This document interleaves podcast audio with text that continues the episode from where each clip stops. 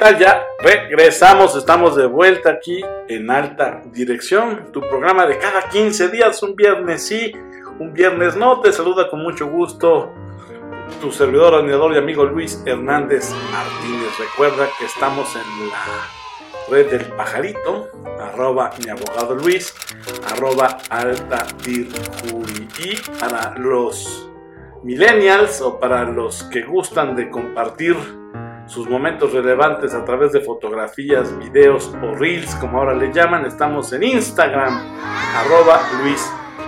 El tema de hoy, como ya lo sabes, es un homenaje a Carlos Llano Cifuentes, filósofo, empresario, escritor, en fin, una personalidad, un hombre multifacético, pero, pero, pero, pero siempre enfocado a construir una alta dirección humanista, tal y como nosotros, desde que comenzó este programa, tratamos de impulsar.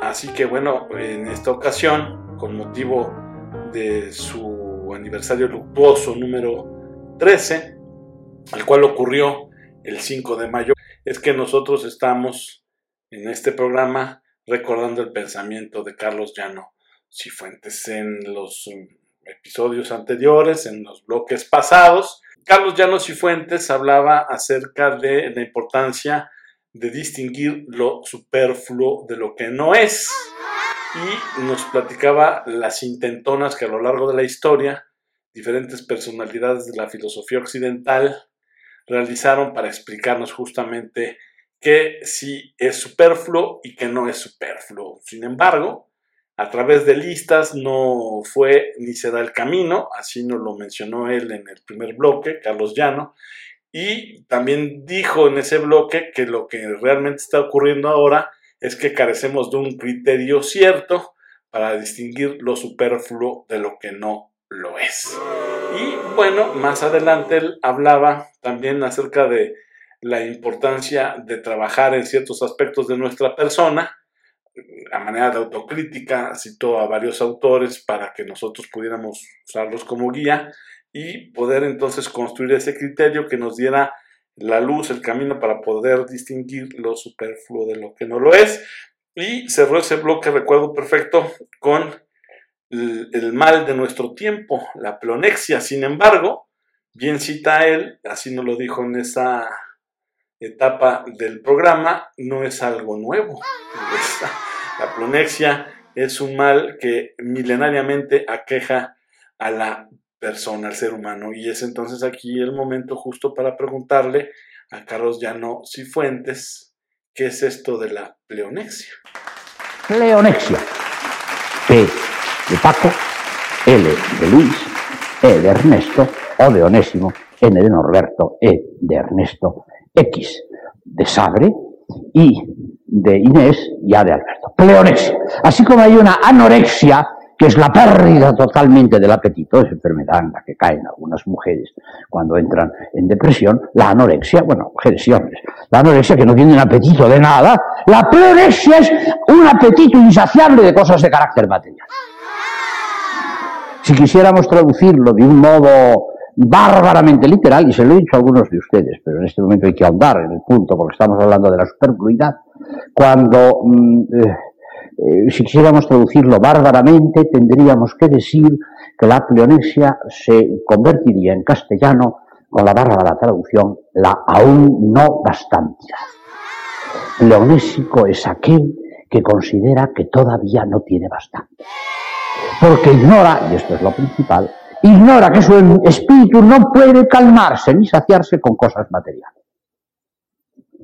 La pleonexia es, por tanto, una enfermedad contraída por muchos de nosotros que ignora que nunca nos calmaremos con las cosas materiales, que nuestra calma, nuestro apaciguamiento, nuestra armonía, nuestra pacificación va a venir por el lado del espíritu, no por el lado de las cosas materiales que tengamos o que consumamos.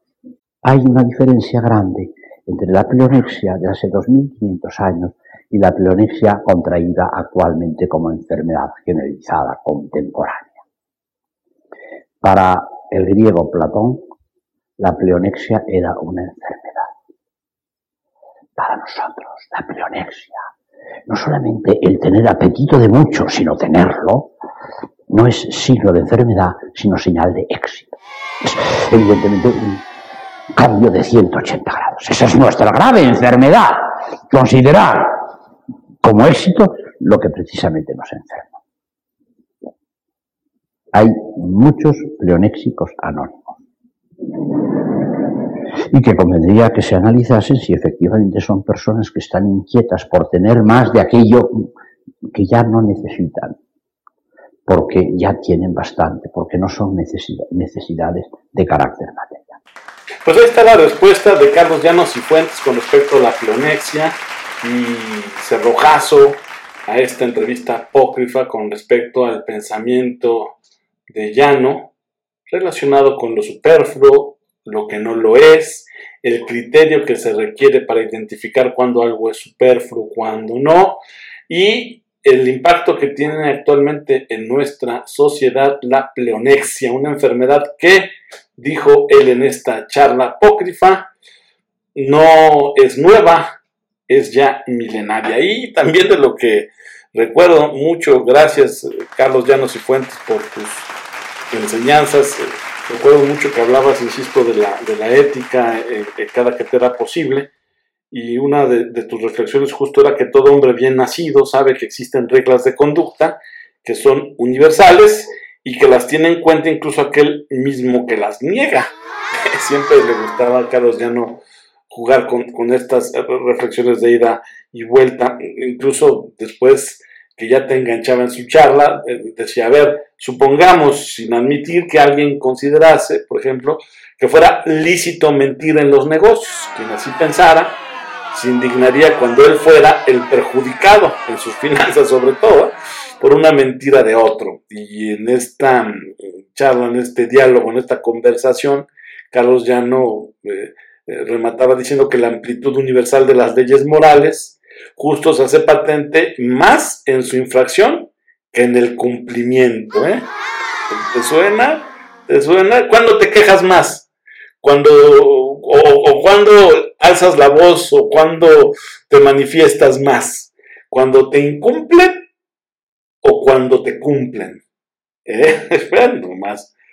Te pregunto, ¿eh? porque en esta circunstancia, recordando otra vez a la a la ética de la situación, ¿no? Podríamos caer en, el escenario donde el cleptómano podría llegar a admitir que el robo no es tan inmoral como lo pintan. Claro, así, hasta el momento en que es a, él justo a quien le roban, ¿verdad?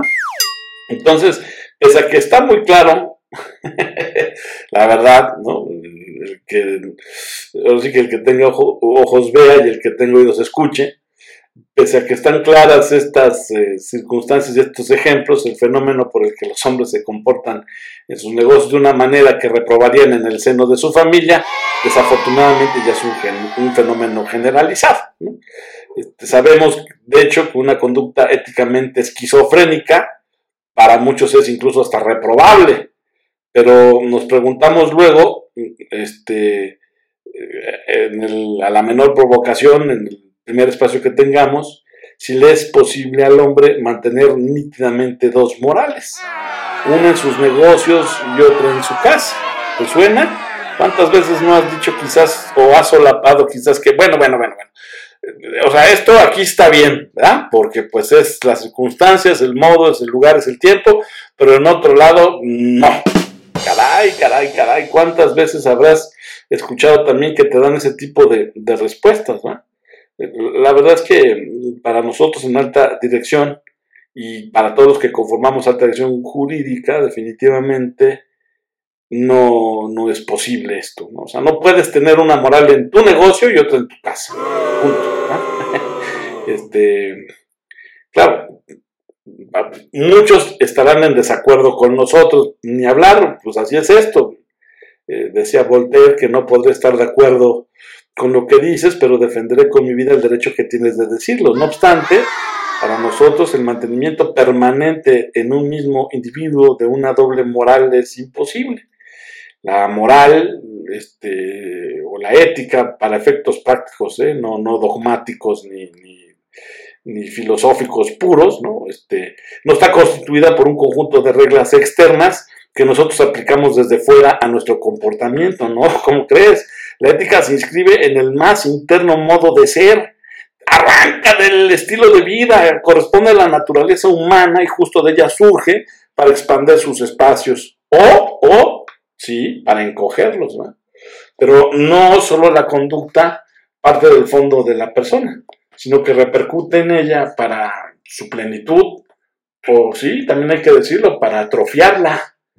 Por eso es que el individuo no puede cambiar su modo de ser más recóndito, como quien se pone la corbata para ir a un negocio, una reunión de trabajo, ¿no? O, este, o se pone unos tenis para andar cómodo en la casa, ¿no? Pues la, la ética no, no es así, no es intercambiable. no es quitapón, ¿no? La, conducta ética está constituida por ese conjunto, por ese armazón de, habituaciones, costumbres, modos radicales de comportamiento del que no podemos desprendernos fácilmente. O sea, es como nuestro esqueleto, No te puedes quitar el esqueleto a, gusto, Hoy, no, hoy voy sin huesos, no pues así igual el comportamiento ético. Quien piensa que en los negocios cabe cierto grado de traición, no podrá por más que quiera ser noble con su familia. De verdad, no hay manera. El que acostumbra a mentir en el ámbito mercantil terminará haciéndolo también en lo doméstico. Punto. Regla de oro.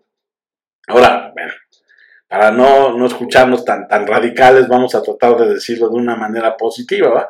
Quien aprende a ser franco, derecho, honesto, cooperativo, amistoso, entregado, cumplidor en su hogar, ¿verdad? Porque pues ahí este, están sus, sus, padres, sus hermanos, sus hijos.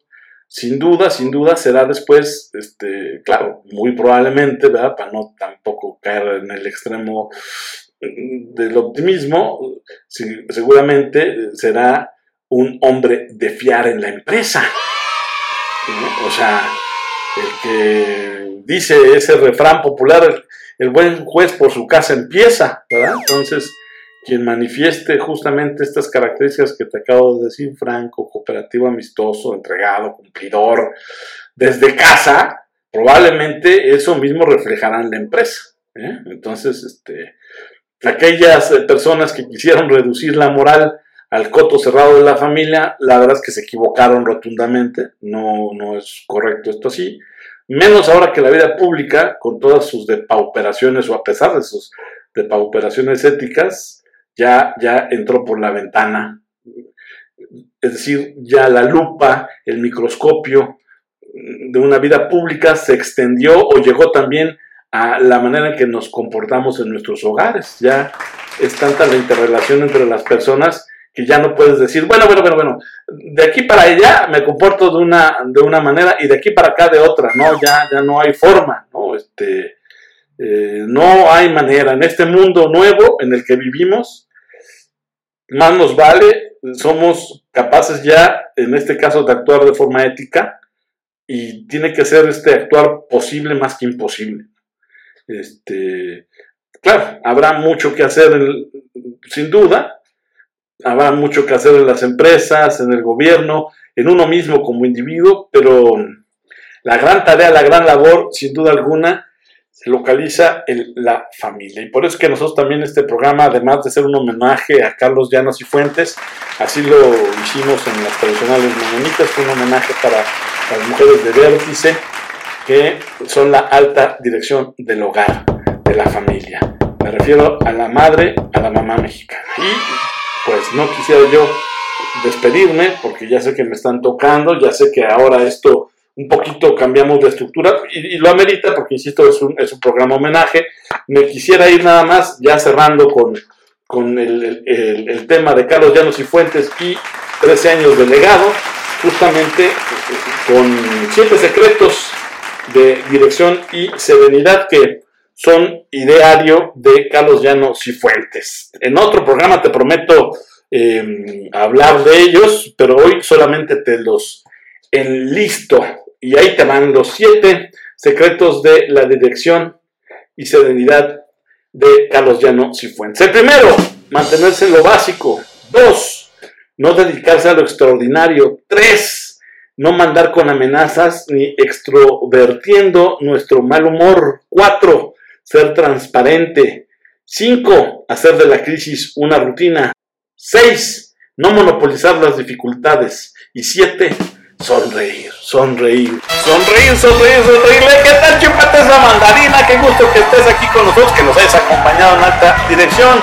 Te despide con mucho cariño y gusto tu servidor, admirador y amigo Luis Hernández Martínez. Cuídate, sonríe, sé feliz porque dicen y dicen muy bien que la vida es muy corta. Hasta la próxima.